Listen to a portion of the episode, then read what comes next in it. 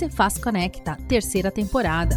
Um bate-papo semanal com quem faz acontecer na Secretaria da Fazenda e Planejamento do Estado de São Paulo. Conecte-se!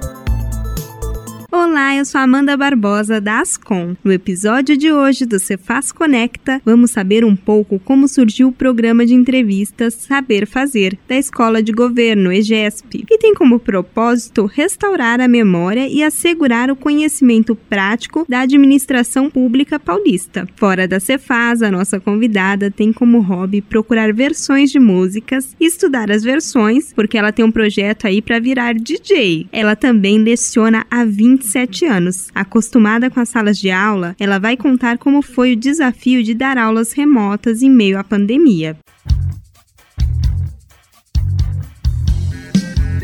Natural do Recife, ela é formada em Economia pela Universidade Federal de Pernambuco, mestre em Política Científica e Tecnológica e doutora em Planejamento Tecnológico e Energético pela Unicamp. Entre o mestrado e o doutorado, foram 11 anos na Unicamp como pesquisadora associada voluntária. No início dos anos 2000, ela veio trabalhar na cidade de São Paulo, onde atuou por várias escolas, mas sempre quis ingressar no serviço público. Ela é professora universitária e servidora pública, atuando na Secretaria de Orçamento e Gestão e apresentadora do programa Saber Fazer da Escola de Governo do Estado de São Paulo, a EGESP. A convidada de hoje é Adriana Guzmão. Seja bem-vinda! Ô, Amanda, muito obrigada. Um prazer enorme de estar aqui com você e falar um pouco da nossa história, do nosso dia a dia, como pessoas, como cidadãos e como servidores públicos. Muito obrigada. Nós que agradecemos a sua participação, Adriana. E começa contando pra gente, você é natural do Recife e no meio do curso de economia você despertou o sonho de morar no estado de São Paulo. Conta mais como que foi isso. Ah, Amanda, olha, é muito bacana começar pela nossa história. Eu sou de Recife, fiz economia na Federal de Pernambuco e sempre quis estudar em São Paulo. E sempre quis estudar na Universidade Estadual de Campinas, que tem um projeto muito moderno, uma escola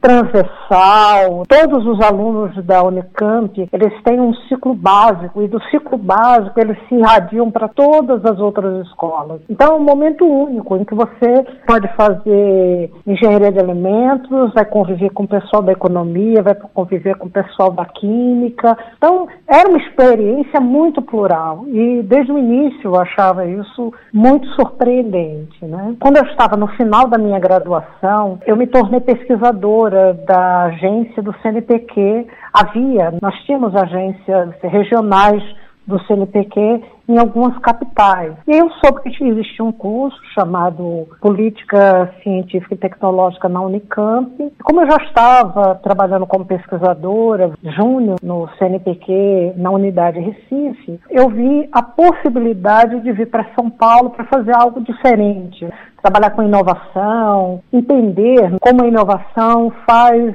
a sociedade e os países mudarem de patamar. Eu vim estudar em Campinas, consegui aplicar e ser selecionada para o mestrado. E no mestrado eu fui trabalhar com um professor, André Furtado, que é um especialista em economia da energia e economia da inovação. E na época surgiu um grande projeto do IPE e eu fui trabalhar com ele. E a ideia era estudar o processo de inovação tecnológica em grandes empresas. Como fui sempre uma pessoa muito curiosa, e na época eu tive a oportunidade de, com ele, entrarmos juntos na Petrobras como uma das mais importantes empresas de inovação tecnológica do mundo, porque ela estava prospectando petróleo em alto mar coisa que pouca gente fazia. E olhava aquilo e a pergunta que me via, né, é, a partir das aulas que eu tinha com o professor André Furtado, era: nossa, como é que uma empresa no terceiro mundo consegue chegar num estágio tão avançado? E essa era a minha dúvida de pesquisa. E aí, por anos, eu trabalhei com o professor André na Unicamp, inclusive durante o meu doutorado, e aí já na engenharia, meu doutorado foi na engenharia mecânica, eu fiquei um ano dentro do sistema de pesquisas da Petrobras. E eu tive a oportunidade de entender o modo pelo qual as organizações de excelência fazem pesquisa e conseguem transformar uma ideia num projeto de inovação. Mas, claro, a vida vai fluindo, né? Tive a oportunidade de aplicar meu currículo para São Paulo e trabalhei em várias escolas aqui em São Paulo, mas nunca tinha deixado fora do meu radar a oportunidade de ingressar no serviço público. Eu venho de uma família de servidores, esse é um objetivo de vida muito caro, porque a essência do serviço público é a prestação de serviço isso para a sociedade. No final dos anos 2008, 2009, o Estado de São Paulo criou uma carreira né, chamada especialista em políticas públicas e eu pensei, digo, nossa, o que, que eu sou? Eu sou uma especialista em políticas públicas, né? Política científico-tecnológica, política científica e tecnológica associada ao processo de inovação, dentro de instituições da área de energia, organizações que trabalham com insumo. E ingressei no Estado e, em colaboração, eu continuo exercendo o magistério superior. Eu sou professora da PUC São Paulo. Nossa, muito interessante. Então, essa questão de pesquisa já vem desde lá de Recife. Você também atuou lá no Conselho Nacional de Desenvolvimento Científico e Tecnológico. Então, essa coisa de entender o serviço público já vem de berço, né? Porque a sua família são servidores públicos. Então, Amanda, é muito engraçado. Eu brinco para todos os meus colegas e todas as minhas chefias. Eu digo para eles: olha, minha família está três gerações no serviço público. Acredito no serviço público, então para mim é muito importante a atuação no serviço público. Então eu tento aliar a ideia da pesquisa, a construção da pesquisa e com a ação. E também eu acredito muito numa vertente de servidores públicos, na qual eu me filio, muito similares ao que foi pessoas emblemáticas na história brasileira. Essa ideia de que você pode estar concebendo e operacionalizando é muito importante, né?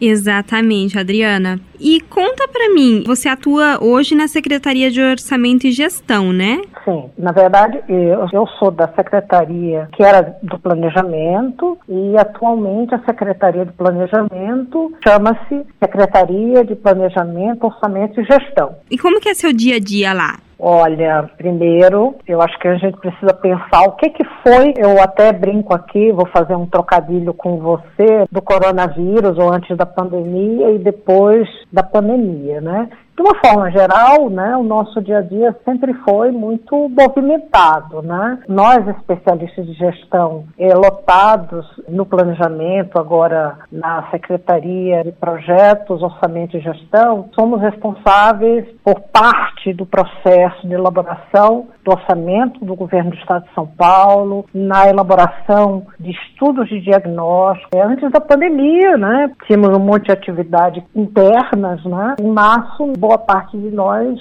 fomos remotizados. Inclusive, foi de uma clarividência assim, fantástica do governo do Estado. Teve a percepção de que nós viveríamos tempos muito difíceis. Né? Então, eu tenho uma rotina muito pesada, né? eu passo 8, 10 horas, às vezes 12 horas, estudando, pensando em como aperfeiçoar os processos já existentes, aperfeiçoando a minha capacidade de aprender, né, a elaborar diagnósticos. Eu acho que o desafio da vida é você saber que vai passar o resto da sua vida aprendendo. Ah, muito interessante, muito bacana, Adriana, esse, essa visão, né? Estar ali sempre em busca de conhecimento. Em 2019, a IGESP lançou o programa Saber Fazer, que é um programa de entrevistas que tem como propósito restaurar a memória e assegurar o conhecimento prático da administração pública paulista. Ele é transmitido pelo YouTube e você o apresenta desde então. Me fala mais sobre o Saber Fazer. Olha, Amanda, me dá muito prazer falar do programa Saber Fazer principalmente falar da cozinha do programa. Como é que ele surgiu? Então, é, em 2019, né, houve uma reestruturação na Secretaria da Fazenda, tornamos-nos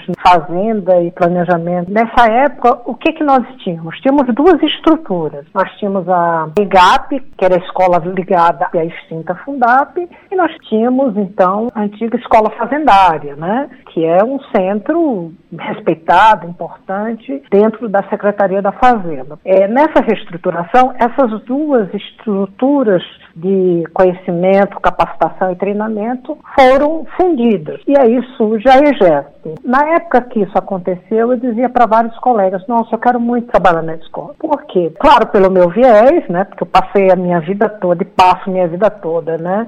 Estudando e fazendo ensino, pesquisa, elaborando projetos, estudos, diagnósticos, ou seja, produção do conhecimento, né? E achei também muito interessante o modelo dessa nova estrutura, dessa nova escola, né? Apesar de não conhecer as pessoas, mas olhando o organograma, eu percebi que a EGESP ia ter um centro de gestão do conhecimento, de pesquisa e inovação, porque nós somos uma escola dentro da estrutura de governo que vai abrir um espaço institucional para pensar o conhecimento, para pensar em inovação. Isso era algo novo e eu queria participar. Mas eu não tinha a menor ideia quem eram as pessoas que estariam à frente do processo. E aí, para minha sorte, né, ou porque o mundo conspira entre nós e com a gente, um colega da minha carreira, ele tinha sido convidado para ser o diretor desse novo centro. E alguns amigos falaram da minha intenção, ele me conhecia mais ou menos, uma pessoa muito querida, e ele me convidou para ajudá-lo a desenhar um projeto novo, que não tinha a menor ideia, né? E ele disse, Adriana, a gente quer recuperar essa memória da escola, né? Ou melhor, da antiga fazenda. Então foi algo muito bacana, porque eu vi o programa ser criado, eu ajudei a pensar o nome, né? Ele me deu na época três ou quatro alternativas e eu gostei muito dessa abordagem do savoir-faire, do saber fazer, porque ele reúne duas habilidades diferentes e muito especiais. Então, um grande desafio é combinar o saber porquê e o saber fazer. Então, esse trocadilho do saber fazer era muito especial para mim, porque é muito importante que você consiga reunir pessoas de diferentes habilidades, diferentes conhecimentos, então foi assim que nasceu o programa, foi com essa abordagem de trazer pessoas que estão no dia a dia com alguma coisa singular e mostrar com o maior conjunto da sociedade, do próprio serviço público, que é possível. Quando eu encarei esse desafio, e imagina, eu nunca tinha trabalhado com comunicação, não era comunicadora, as pessoas acham que dar aula é o mesmo que fazer entrevista, não é, né? Mas eu sabia que o primeiro programa de um projeto precisava criar esse impacto, precisava ser com uma das pessoas que, num certo sentido, criasse uma certa unanimidade dentro da fazenda. Então eu bolei o roteiro, primeiro eu propus o nome, que foi assim, na mesma hora que eu falei do nome do primeiro entrevistado, as pessoas perceberam que eu mais ou menos entendia a história da escola, da antiga escola. Na época eu propus o nome do professor José Rosa e para mim era muito caro fazer a primeira entrevista do Saber Fazer com o professor Rosa, simplesmente porque ele tinha formado sete a oito gerações de fiscais. Dessa forma, eu preparei o roteiro e aí o diretor disse: Adriana, você pode fazer a entrevista? Aí eu olhei e disse: Meu Deus, eu nunca entrevistei ninguém. Uma coisa é fazer entrevista em pesquisa, outra coisa é apresentar alguém, né? Ele disse: Bom, sim, não tem ninguém, vou eu, porque eu tenho uma responsabilidade com todos que acreditaram na proposta. E aí nasce o saber fazer. Ai, muito bacana, Adriana. E vocês trazem assuntos complexos, mas de uma maneira que as pessoas que estão assistindo conseguem compreender, né? E entender do que se trata de cada assunto. Então, Amanda, o grande desafio do saber fazer justamente é esse, né? É você ter alguém que conhece muito um determinado assunto, e por isso que eu fiz aquela brincadeira do know why, né? O saber como, saber por quê e conseguir fazer com que esta pessoa consiga explicar isso de uma forma que qualquer pessoa possa entender, aprender e mais do que isso, aplicar. O programa Saber Fazer, ele tem essa perspectiva de disseminação do conhecimento, ou seja, de democratização do conhecimento. Quer dizer, então a ideia é de se trazer expertos, né, pessoas com várias expertises, mas que provem né, para todos nós que todos nós podemos saber fazer. Ai, muito bacana, Adriana. E me conta, como que são projetados os programas e os assuntos de cada episódio? Vocês têm um cronograma? Como que é isso? Então, você sabe que é muito legal. Um programa acaba chamando o outro. Primeiro, eu sou uma pessoa é, muito curiosa, fico muito feliz em saber que a equipe, né, porque no fundo nós não trabalhamos sozinhos, tá? E nós partimos do seguinte questionamento: precisamos trazer temas de alcance social e, de uma certa forma, tanto a agradar e mais do que isso, tanto tocar, né? Aí a ideia do tango, né? Como diz, né? Do tocar as pessoas, tanto entendendo que precisamos atingir o nosso público interno, são servidores públicos que estão aí no dia a dia, né? Tentando repensar suas práticas para atuar de forma, digamos assim, mais eficiente, mais qualificada para a sociedade, como também chamar o cidadão para entender melhor o serviço público, os seus desafios. Ai, muito interessante, Adriana. Agora me conta, antes da pandemia, o programa ele era feito em estúdio, né? Isso, era feito no estúdio. Eu tenho fé em Deus que em breve voltaremos para o estúdio. E olha, fazer o programa pela internet e ao vivo foi um desafio, viu, É isso que eu ia te perguntar agora, como que foi essa adaptação? Para fazer as entrevistas, eu treinava um pouquinho, né?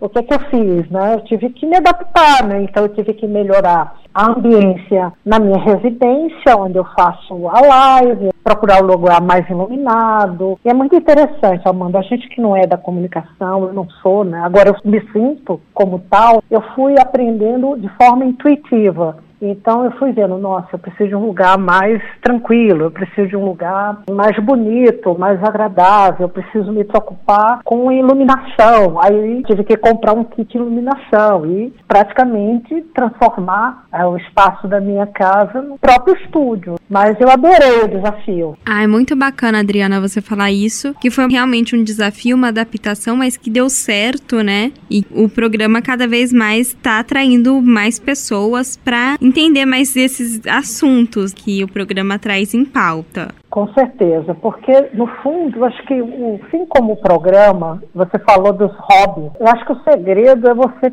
ser o mais plural possível e pensar naquilo que pode chamar a atenção das pessoas, o que pode afetar o dia a dia delas. Outra coisa, Amanda, eu sou da geração do rádio. Eu fui criança que ouvia muito rádio. Eu adoro rádio. Eu tenho uma relação fraternal com rádio. Então, eu ouço muito os meios de comunicação institucionais. Então, eu fico o tempo todo pensando o que é que hoje pode chamar a atenção das pessoas? De que forma é, tornar a comunicação num bem público, num bem de informação para os servidores públicos e para a sociedade em geral, porque nós estamos fazendo um trabalho que depois qualquer pessoa pode acessar. Então eu ouço muito rádio, viu, Amanda? Eu adoro rádio. E a coisa mais engraçada, Amanda, eu tenho uma irmã jornalista, todos os meus amigos em São Paulo são jornalistas. Então eu nunca me imaginei no meio da comunicação, mas sou muito grata por essa oportunidade. E uma frase que eu digo muito para os meus alunos: carreira não é trilho de trem, é trilha.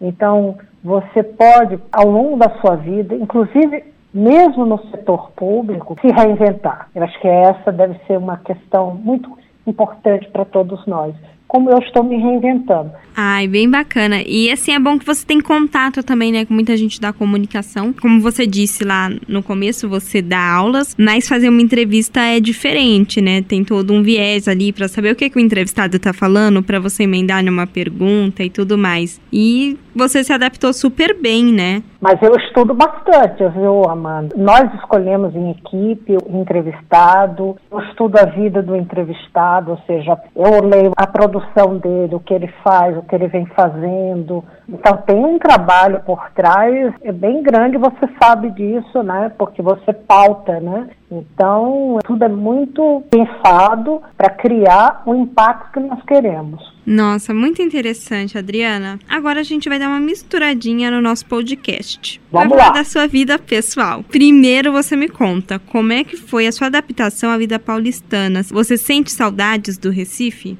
Ah, eu morro de saudade do Recife. Amanda, todo pernambucano morre de saudade de Recife. Pernambucano, ele é muito autorreferenciado, né? Talvez por ter sido uma cidade muito importante, um estado muito importante no passado, com padrões culturais, gastronômicos muito particulares. Mas tem uma coisa que eu digo que é muito interessante. O pernambucano, de uma forma geral, talvez seja o nordestino que melhor se adapta à cidade de São Paulo. Todos os meus amigos de Pernambuco são extremamente adaptados. Eu sou muito grata ao Estado de São Paulo. Sou muito grata às oportunidades que São Paulo me proporcionou como cidadã desse país. Adoro a noite paulista a cena paulista de São Paulo, ela me remete, claro que salvaguardadas as devidas proporções, à cena cultural de Recife, né? numa escala muito maior. Então, eu me sinto profundamente adaptada à cidade de São Paulo. É surpreendente se o estado de São Paulo pode proporcionar às pessoas que chegam como eu, né? Ah, é muito bacana, Adriana. Você se adaptou super bem à vida paulistana e procura sempre conhecer mais a cidade, né? Tá sempre ali andando a pé, conhecendo os cantos, os pontos turísticos. E que bom que você se adaptou super bem. Agora Agora me diz uma coisa. Você leciona há 27 anos e atualmente você dá aulas na PUC, é isso mesmo? Eu sou concursada na PUC, é uma coisa interessante, né? Apesar de ser uma escola privada, olha que coisa engraçada. Ela é uma escola que faz concurso para ingresso de professores. Então, quando eu vim trabalhar aqui em São Paulo, em, em empresas de consultoria, eu soube que havia um concurso na PUC. E olha como a minha história é curiosa, né? Eu sou economista de formação, mas na época abriram um concurso para o curso de administração de empresas. Mas como eu trabalho nessa interface da gestão da inovação, desde 97 eu dou aula nos cursos de administração, então eu conheci o métier da administração. Inclusive, você falou, eu tenho mestrado, doutorado e eu também tenho pós-doutorado em administração. Então a vaga que abriu foi na administração. E alguns amigos diziam, mas Adriana, você não é da administração, você está fazendo só o pós-doutorado. Eu disse, bom, eu vou, eu vou tentar, né? Então, como eu trabalho nessa interface da economia da inovação, que conversa muito com as organizações, eu consegui me habilitar a prestar o concurso e conseguir passar no concurso. Na verdade, eu sou uma pessoa que tento entender como as coisas funcionam e tento fazer da melhor forma possível. Né? Eu leciono nesse espectro né, disciplinas que versam sobre inovações organizacionais e tecnológicas. E estou na PUC desde 2001. Ah, é muito bacana, Adriana. E me conta como é que você concilia o trabalho de lecionar com saber fazer, com o seu trabalho no dia a dia na Secretaria de Orçamento e Gestão? Eu brinco com os meus alunos, eu digo, olha, eu estou precisando de duas horas a mais ao dia. Se alguém tiver, pode me vender, que eu estou comprando, né? Sou uma pessoa muito metódica, extremamente organizada com tempo. Eu brinco até com os meus alunos. Eu digo, o segredo não é trabalhar muito, mas trabalhar certo. Então eu tenho muito pouco tempo ocioso na minha vida e sei fazer gestão de tempo como talvez muito poucas pessoas. Então sou uma pessoa muito metódica, né? Assim, muito brincalhona, mas eu uso muito bem as ferramentas de gestão de tempo e de risco, porque eu sei que muita coisa pode dar errado. Então eu tenho um plano de A até Z, se você quiser. Você estava acostumada ali no dia a dia com os alunos e tudo mais. Você disse que foi um desafio adaptar isso para as aulas virtuais durante essa pandemia. Conta isso para gente. Nossa, Amanda, talvez esse tenha sido uma das questões mais difíceis, tá? Porque assim, no estado, né, você tem trabalhos, né, principalmente na nossa área, né, que é de estudos, diagnósticos, então tipo de trabalho não mudou muito, né? Mas vamos à situação que você me colocou. Eu comecei a dar aula, Amanda, relativamente jovem. Como eu praticamente emendei a graduação com mestrado, então aos 26 anos eu já era mestre, né? E era muito engraçado, porque eu chegava nas escolas, comecei a lecionar em Bragança Paulista. Estou dando aula há 27 anos, então você não tinha tantas faculdades como tem hoje. Eu estava no, no início do meu doutorado, surgiu a oportunidade de, começar a lecionar mais em Bragança Paulista. Pois bem, tinha lá meus 26 anos, todo mundo achava que era aluno, é a coisa mais engraçada. Eu entrava na secretaria correndo, aí eles morriam de rir quando descobriu que eu era professor, imagina, né? Então, você com 26 anos, 27 anos, acha tudo normal, né? Desafio. Mas aí, ao longo do tempo, você cria hábitos, resistências e já tem um modelo, né? Você já está mais ou menos acostumado a trabalhar dentro de uma sala normal. Você olha nos olhos do aluno e você percebe quando ele está entendendo ou não. Isso para mim era muito importante, porque muitas vezes eu mudava completamente o roteiro que eu tinha feito, porque eu estava percebendo o que funcionava e o que não funcionava. Então essa era a vantagem de trabalhar fisicamente em sala de aula. Aí o ano passado, né, quando a pandemia avançou, a PUC foi uma das últimas escolas a suspender as aulas, né? Então foi uma coisa bastante complicada, que a gente chegou lá sexta-feira à noite, a escola completamente vazia. No sábado a gente recebe um e-mail dizendo para que não era mais para ir.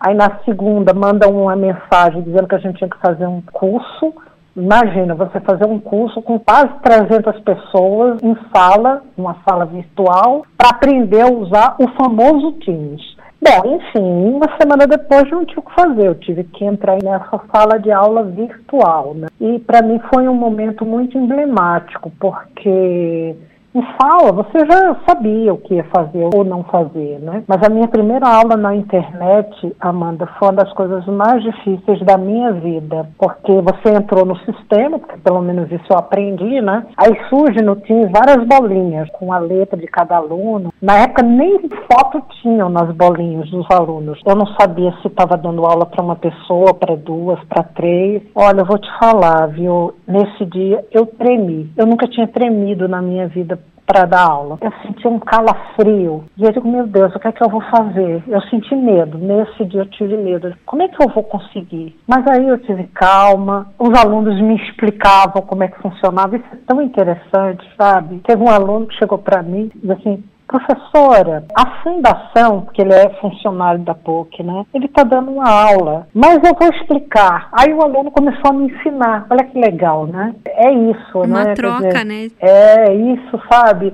Isso me lembrou também muito Paulo Freire. Tem uma música em Recife que, que diz assim, né? A cigana analfabeta lendo a mão de Paulo Freire, sabe? É isso. Quer dizer, eu era, nesse novo modo, completamente analfabeta, ou como alguns falam, de analfabetes, né? Aí o aluno teve que me ensinar, mas eu acredito muito disso, nessa troca que há uns três anos, Amanda, a Luísa Trajano esteve na PUC para dar uma palestra ela é muito afetuosa, sabe? Ela é muito gente como a gente, né? Ela diz assim: eu fico muito feliz quando uma pessoa que trabalha na minha empresa me ensina algo. E isso é muito importante porque você percebe como é importante, como é relevante valorizar as pessoas, acreditar que as pessoas, que ninguém precisa saber tudo para tocar as coisas, né? Exatamente, Adriana. É uma troca, né, de conhecimento, de experiências e todo dia é um aprendizado, né? Agora a gente vai falar de outro assunto. Você falou aí que gosta muito de rádio e você tem como hobby procurar versões de músicas e estudar essas versões, porque você tem um projeto para virar DJ. Conta mais pra gente. Ai, mano, isso é uma história muito legal. Deixa eu te contar. Você falou de Recife. Quando eu ainda era estudante de mestrado, quando eu vou sempre ver minha família em Recife, fui convidada para ir numa festa fechada do Caderno Cultural do jornal Diário Pernambuco, que é uma das mídias mais antigas do Brasil. E era uma festa toda trabalhada em videoclipe. Isso há mais de 30 anos. Eu olhei aquilo, imagina um salão, ou melhor, um galpão com mais de mil pessoas, e videoclipe, música, eu olhava aquilo e dizia, gente, eu quero fazer isso um dia na minha vida, né? Bom, e aí o que, que vem acontecendo aí ao longo dos últimos anos? Nossos amigos, né, que são agora todos cinquentões, aí você contrata DJ. Então eu fazia um apanhado das músicas, entregava para os DJs para fazer as festas dos nossos amigos, né? E eles não tocavam as coisas que a gente pedia. Aquilo foi me irritando. Eu digo, peraí, se eles não fazem isso, eu vou fazer. Então eu comecei a estudar versões. Então eu comecei a colecionar versões. Então hoje eu estudo várias. Então eu virei a DJ oficial dos meus amigos. Então já fiz festa para 150 pessoas, viu? Colocando música, né? E também aprendi que o segredo do bom DJ é tocar tudo um pouco. Então, aí, passando a pandemia, já estamos aí com esse avanço da vacinação, então você vai vir com tudo aí no mundo da música como DJ para tocar as músicas que vocês realmente querem e que vocês gostam. Não tenha dúvida, porque não tem coisa pior do que você entrar numa festa e não ouvir nada que você gosta. Adriana, adorei nosso bate-papo. Nosso Cefaz Conecta está chegando ao fim. Gostei muito de saber aí da sua história, da sua carreira, da sua vida fora do trabalho. Mas antes, eu quero que você deixe uma mensagem para os servidores. Olha, Amanda, Primeiro, eu só tenho que agradecer, porque é muito bacana essa oportunidade que esse projeto traz. Pessoas comuns, eu sou uma pessoa comum, né, que está fazendo um trabalho em que eu acredito. Tem uma frase que eu li num trabalho durante o meu mestrado muito interessante, que falava sobre o processo de nacionalização das refinarias no Brasil, né? E o professor termina assim, ah, se, o, se os nacionalistas dos anos 50 erraram, erraram apaixonadamente, né? Eu acho que a gente não precisa errar, mas é muito importante fazer as coisas de forma comprometida e apaixonada. Bom, antes de mais nada, eu queria agradecer muito a direção da IGESP, né, que tem acreditado nesse trabalho. Gostaria muito de agradecer também ao pessoal dos estúdios, que são pessoas de uma atenção, de uma delicadeza muito grande, né, com tudo que a gente vem fazendo. Agradecer à direção e à equipe técnica do Centro de Inovação por, pelo apoio, aos técnicos que trabalham com a arte final também. Eu só tenho a agradecer a todos. E, para a gente terminar, eu gostaria de dizer que eu acredito no papel do servidor público como agente que salga a terra. E gostaria muito de repetir uma epígrafe que me acompanha já há muitos anos, que é do professor do Vale do Silício, em que eu acredito que a inovação ela resulta, antes de mais nada, de um processo de produção social. E inovação ela está cada vez mais conectada com novas formas de aprendizado, de parcerias. E eu acredito muito no papel que o servidor público tem em se reinventar e, desta forma, reinventar o Estado para melhorar o bem-estar da sociedade. Esse foi o Cefaz Conecta dessa semana. Espero que vocês tenham se conectado com a história da Adriana e a gente também quer se conectar com você. Então envie a sua história para cá. imprensa@fazenda.sp.gov.br. Iremos adorar saber mais sobre você e a Cefaz também quer conhecer você melhor. Um beijo e até a próxima.